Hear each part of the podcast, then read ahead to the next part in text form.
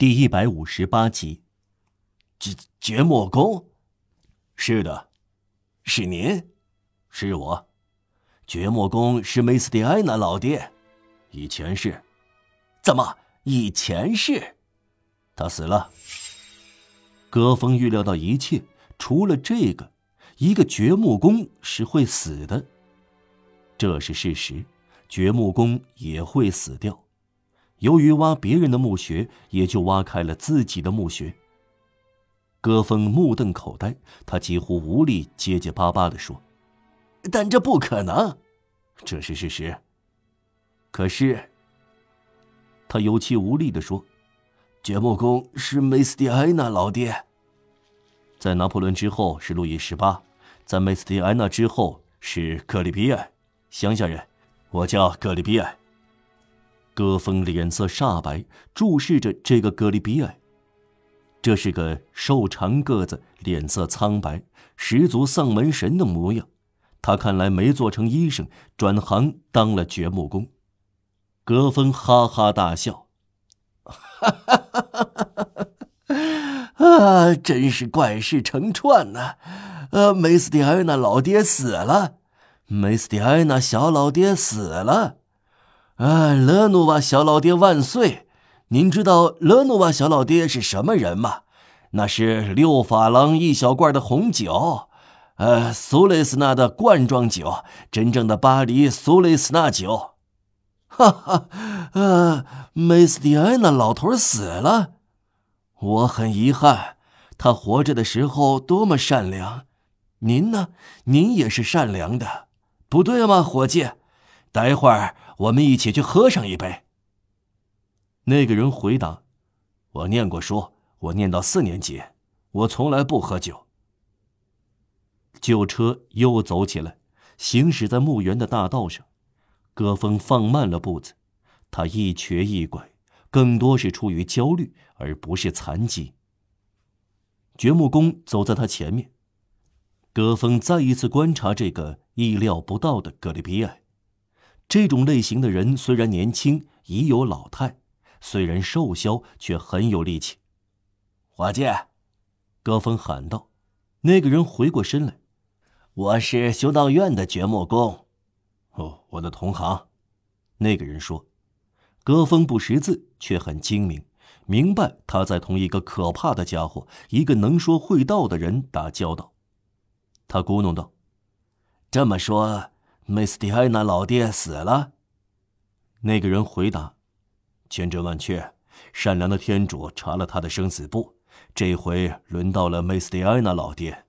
梅斯蒂埃娜老爹死了。”戈峰老爹机械的重复：“啊，善良的天主，善良的天主，善良的天主。”那个人威严的说：“对哲学家来说是永恒的天赋，对雅各宾派来说是最高存在。”我们不认识一下吗？”戈峰嗫嚅的说：“已经认识了。您是乡下人，我是巴黎人。”没有一起喝过酒就不算认识，干了杯才肝胆相照。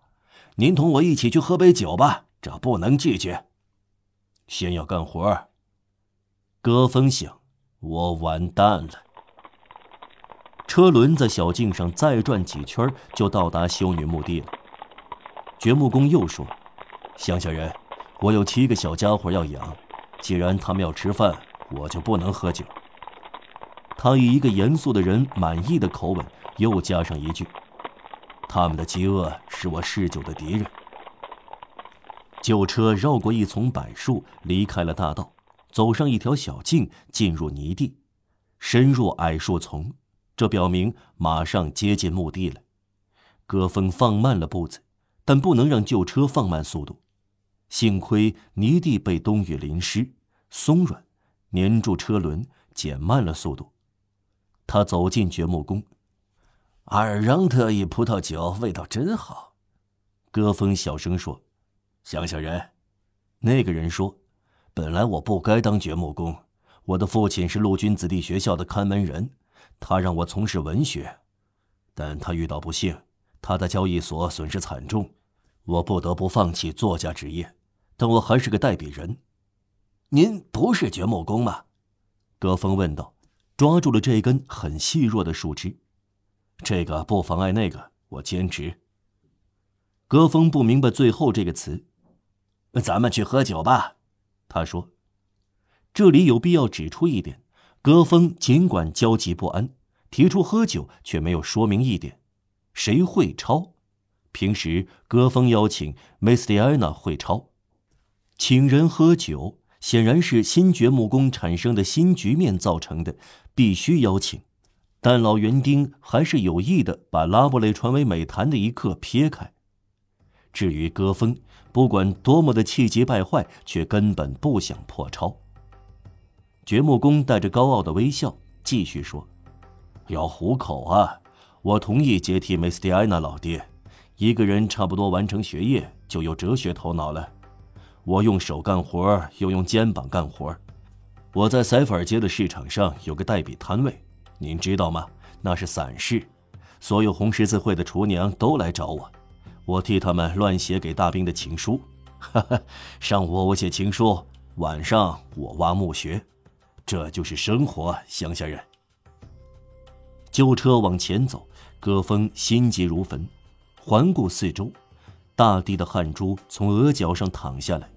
可是，掘墓工继续说：“不能同时侍候两个女主人，我得选择拿笔还是拿镐，镐会磨坏我的手。”旧车停了下来，唱诗班孩子和神父先后从旧车上下来。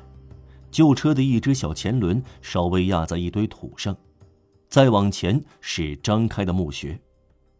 真是一场闹剧，戈峰惊愕地重复说。